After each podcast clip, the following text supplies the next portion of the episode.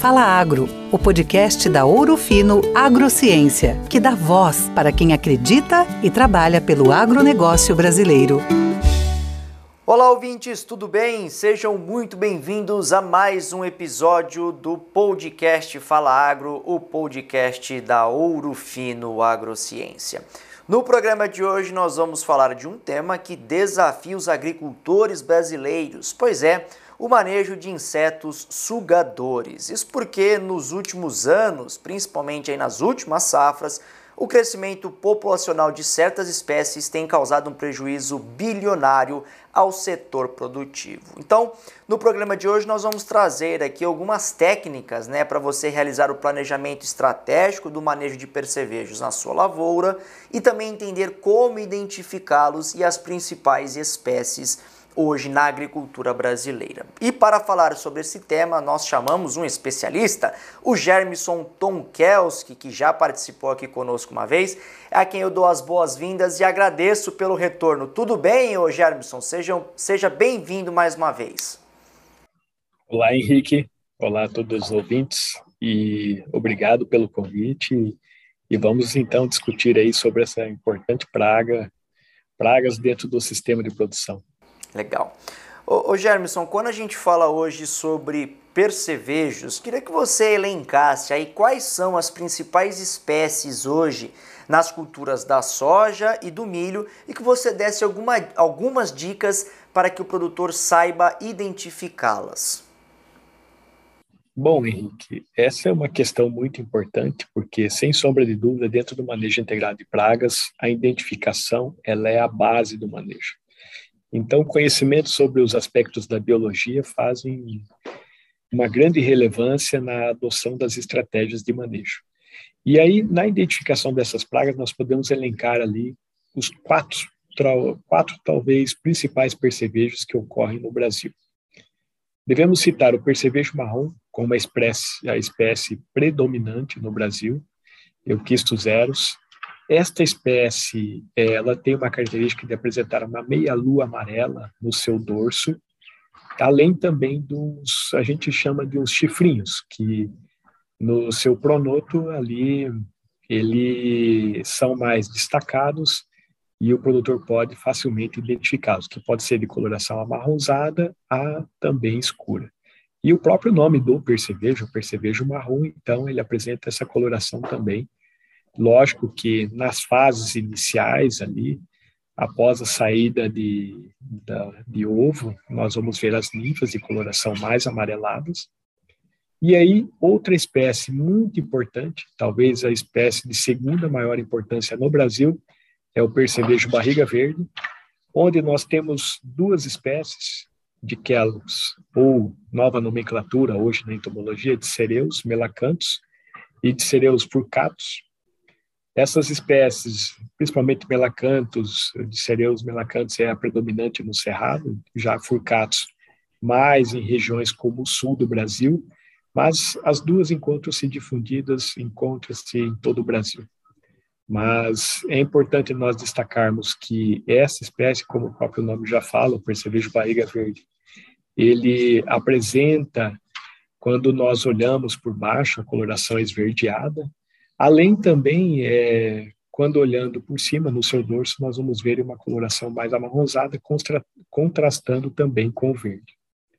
E aí nós temos o percevejo asa preta, também edessa, e aí entre edessa nós temos é, algumas espécies de edessa, podemos falar de edessa meditabunda, que é uma das espécies que predomina, e o próprio nome já fala, né? O percevejo asa preta. Então, no adulto, nós vamos ver ali as asas ali, o hemiélitro de coloração preta, parte dela.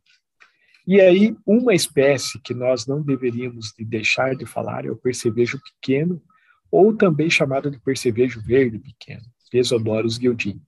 Esta espécie, ela apresenta no pronoto uma faixa avermelhada, então, olhando de cima, o produtor vai observar né, esta faixa, que ela, principalmente no adulto, então nós, nós podemos verificar. Nas fases de ninfas, nós temos uma variação com relação às cores, né? principalmente na fase inicial, uma coloração avermelhada e preta. nos, nos instars de primeiro e segundo até terceiro instar você ainda vê essa coloração, e depois a modificação mais ao final. Essas são as quatro principais espécies ocorrentes no Brasil, além de outras que nós também poderíamos estar falando, como tianta e outras mais. Mas, de modo geral, é, as duas são as principais, como o percevejo marrom e o percevejo barriga verde. Legal, bacana, Germson. E como você já bem disse, né, no manejo integrado de pragas, o monitoramento é uma etapa fundamental aí, acho que é ela que vai nortear uh, uh, o restante da estratégia do agricultor. Agora, o Germson, a gente sabe que perce os percevejos né, sempre foram um problema para os agricultores, não é uma novidade. Porém, nas últimas safras, a, a infestação dessas pragas tem aumentado de forma significativa. Na sua opinião, qual ou quais os principais fatores que levaram a isso? Bom, Henrique, essa é uma questão muito importante porque nos últimos anos nós estamos vendo as adversidades climáticas e essas adversidades climáticas fazem com que uma mudança de clima em um grau de temperatura ele pode acelerar o ciclo dessas pragas. E aí os percevejos nós estamos observando, então, um encurtamento de ciclo. Algumas espécies, é, nós devemos destacar que elas também estão se utilizando mais das plantas daninhas. Então, o fator clima, planta daninha. Além disso, nós estamos vendo também o fator tiguera, que é aquelas plantas remanescentes da cultura anterior nas lavouras então, na sucessão, na rotação de culturas, que isto tem prejudicado todo o sistema, fazendo com que a praga é, aumente as suas infestações, chegando é, safra após safra em maiores populações. Sem sombra de dúvida, hoje são os principais fatores: clima, planta daninha e tigueras. Nós poderíamos também elencar que é, há uma, uma questão também que o controle natural ele vem diminuindo também ao longo dos anos. É, eu trabalho com essas pragas aí desde 98 e aí assim, no passado a gente tinha um parasitismo natural pouco maior, dá para se falar isso. Então, esse é um fator que diminuiu ao longo dos anos, então o ambiente ele também não é um ambiente muito favorável a inimigos naturais, e isso faz com que essas pragas então acabem ganhando aí populações maiores e chegando a maiores problemas safra após safra. Ô Germerson, você já falou agora há pouco então dessa importância né, de realizar o monitoramento para identificar corretamente qual é a espécie do percevejo, até mesmo qual que é a infestação que essa praga uh, se manifesta na lavoura.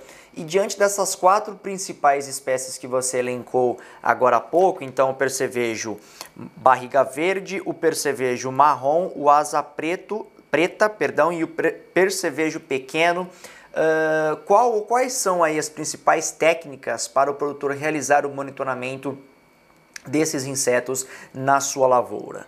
Bom, Henrique, essa é uma questão muito importante, porque é o seguinte, é, esse monitoramento do produtor, hoje, a gente fala que ele deve ser constante, então, desde a fase inicial ou mesmo antes da implantação da lavoura, porque, como eu comentei, o percevejo ele está no sistema de produção, então, safra após safra, nós estamos vendo populações maiores, e às vezes as populações chegam no início da lavoura, então, há necessidade desse monitoramento mesmo antes da implantação, para que, se necessário, o produtor vá fazer alguma estratégia de manejo. E aí, é, quando a gente observa, por exemplo, as culturas de soja e milho, duas culturas muito importantes no Brasil, a soja, nós temos o percevejo praga, é, principalmente na fase reprodutiva, só que o percevejo, em função da mudança dos cultivares, florescimento mais cedo, ciclo indeterminado, que hoje é grande, grande parte dos nossos materiais de soja, fez com que também esse percevejo ele viesse a causar, levar maior, maior problemas ali, numa fase que anteriormente o produtor não fazia nada. Então, essa fase ali, a gente fala assim, a fase reprodutiva, ela começa mais cedo na cultura. Então, onde o produtor tem que estar observando muito bem E sem sombra de dúvida, ali nós temos o percevejo praga. Agora, eu citei uma espécie que é o percevejo barriga verde, e esta espécie é uma espécie que ela ocorre inicialmente na cultura, ela não precisa, por exemplo, da planta de soja, porque hoje no Brasil tem encontrado muitas plantas de milho tiguera, e aí um fator a comentar, ela utiliza dessa tiguera para se alimentar e aí iniciar seu ciclo, iniciar o seu desenvolvimento. Então, comumente nós estamos vendo lavoura de soja hoje pelo Brasil com ovos e ninfas de percevejo barriga verde. Então, esse monitoramento, sem sombra de dúvida, ele deve ser constante desde a fase inicial. E aí, as táticas de monitoramento é um ponto importante porque é o seguinte, é, nós temos depois a cultura estabelecida, é muito comum a utilização do pano de batida, que é muito importante.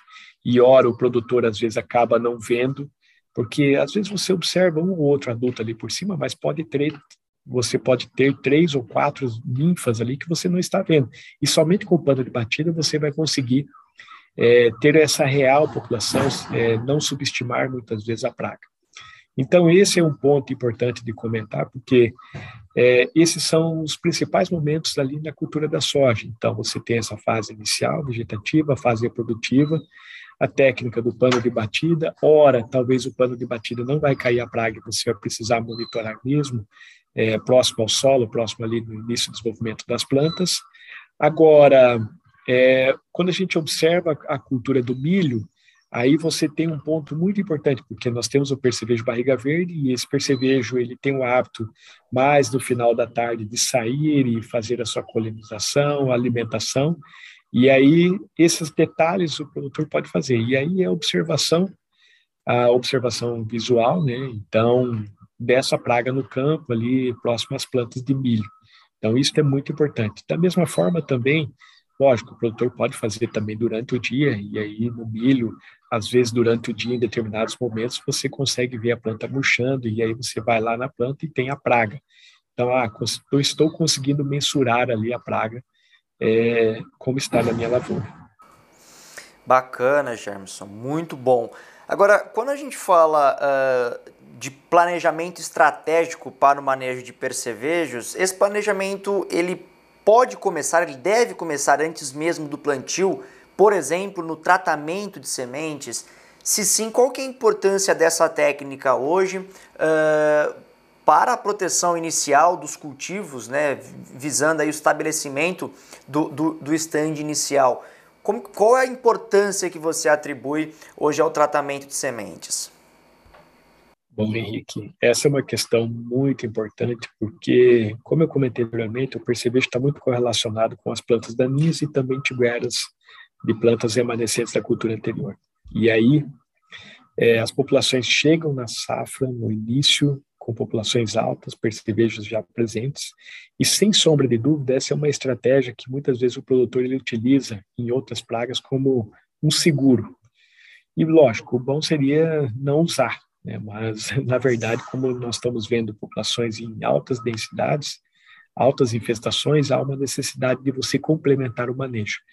E aí, essa estratégia, ela faz o desenvolvimento inicial ali, ela promove um melhor desenvolvimento, evitando com que é, aqueles indivíduos continuem levando a certo dano ali na lavoura.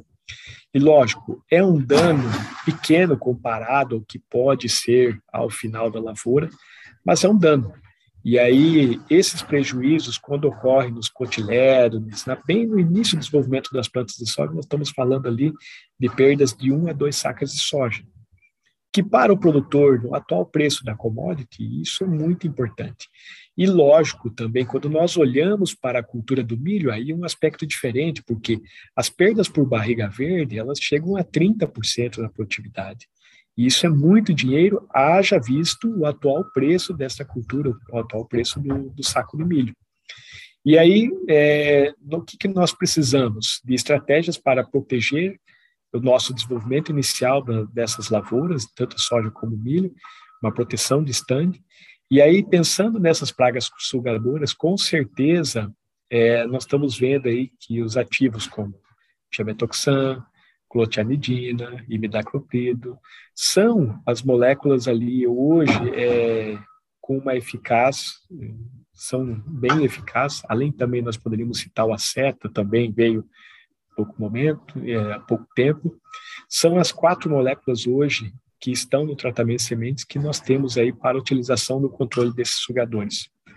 Então, esse aspecto faz importante, haja visto que as populações são maiores comparados aos anos anteriores que a gente tinha. Germerson, falamos do tratamento de, se de, sementes, vamos pensar agora no manejo, no controle químico, né? Uh, no manejo de percevejos em pós-emergência. Hoje, em média, quantas aplicações tem sido necessário para realizar um controle efetivo dos percevejos e até mesmo nesse cenário de escassez de ativos no mercado, qual que é a melhor estratégia que a gente pode aí utilizar? Sei que não é uma receita de bolo, mas se você pudesse dar alguma dica, associando aí neonicotinoides, piretroides e acefato também para ter uma quebra no ciclo aí da praga. Bom, Henrique, você citou três grupos aí que são muito importantes hoje no manejo da, das pragas aí de, dos sugadores de percevejo. E sem sombra de dúvida, nas aplicações em pós-emergência das culturas, nós temos visto que, principalmente, o acefato ele tem se enquadrado muito bem no controle de adultos, sendo uma ferramenta de suporte, uma ferramenta de base para o manejo de percevejos, principalmente para a fase reprodutiva, que na fase reprodutiva, o que nós verificamos? As ninfas, e aí as ninfas, normalmente nós trabalhamos com as misturas de piretroide mais neonicotinoides. E sempre associados, porque a questão, é, quando a gente observa, por exemplo, o controle é, de choque, muitas vezes isto responde nessa estratégia de manejo por 60% a 70% do controle. E aí, lógico, mas eu não consigo atingir toda a minha praga, toda a praga presente na lavoura. E aí sem sombra de dúvida, os neonicotinoides vêm a complementar essa estratégia, fazendo aquele período maior de controle e para aquele percevejo que não foi atingido, ao sugar a vagem, o grão, ele vai acabar se contaminando e posteriormente morrendo. Então, havendo essa diminuição ali é, da praga no sistema. Então, esse é um ponto muito importante, porque nós temos poucas ferramentas hoje no controle pós, né, pós-emergência das culturas, falando assim, principalmente a fase reprodutiva. Temos outras ferramentas, como carbamatos, fenilpirazóis, é, estamos na espera, estamos na espera de mais inseticidas, mais mecanismos de ação novos, porque, sem sombra de dúvida, hoje nós estamos fadados em três grandes grupos, que são os piretroides, neonicotinoides e organofosforados.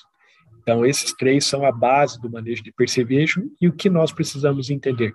Que nós precisamos rotacionar, é, cuidar do fazer hoje o manejo de resistência e essa rotação, sem sombra de dúvida, ela é muito importante para dar sustentação a todas essas ferramentas que nós temos disponíveis. Então, o produtor precisa entender isso e aí esse é o grande segredo para o bom controle é, desta importante praga.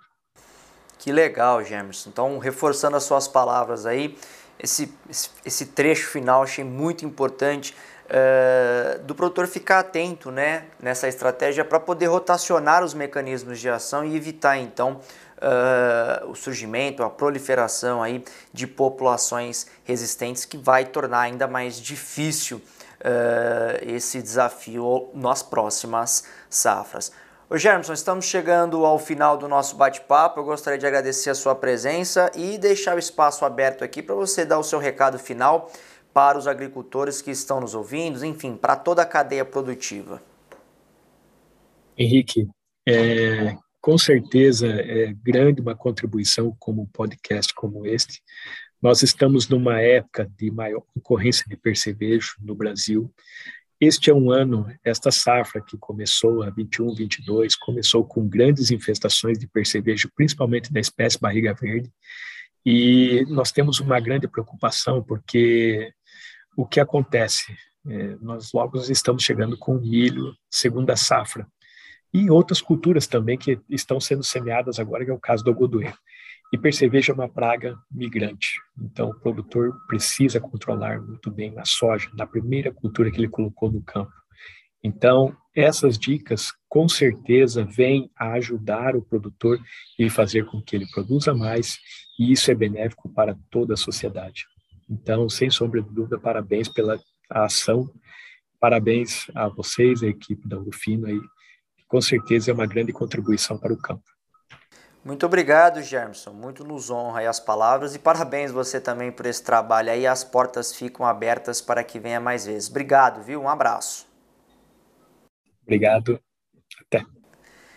Bom, pessoal, infelizmente chegamos ao fim de mais um episódio do nosso podcast. Nós vamos ficando por aqui. Para você rever esse e outros episódios, acesse o nosso portal ourofinoagro.com.br barra canal traço digital o podcast Fala Agro também está disponível nas principais players.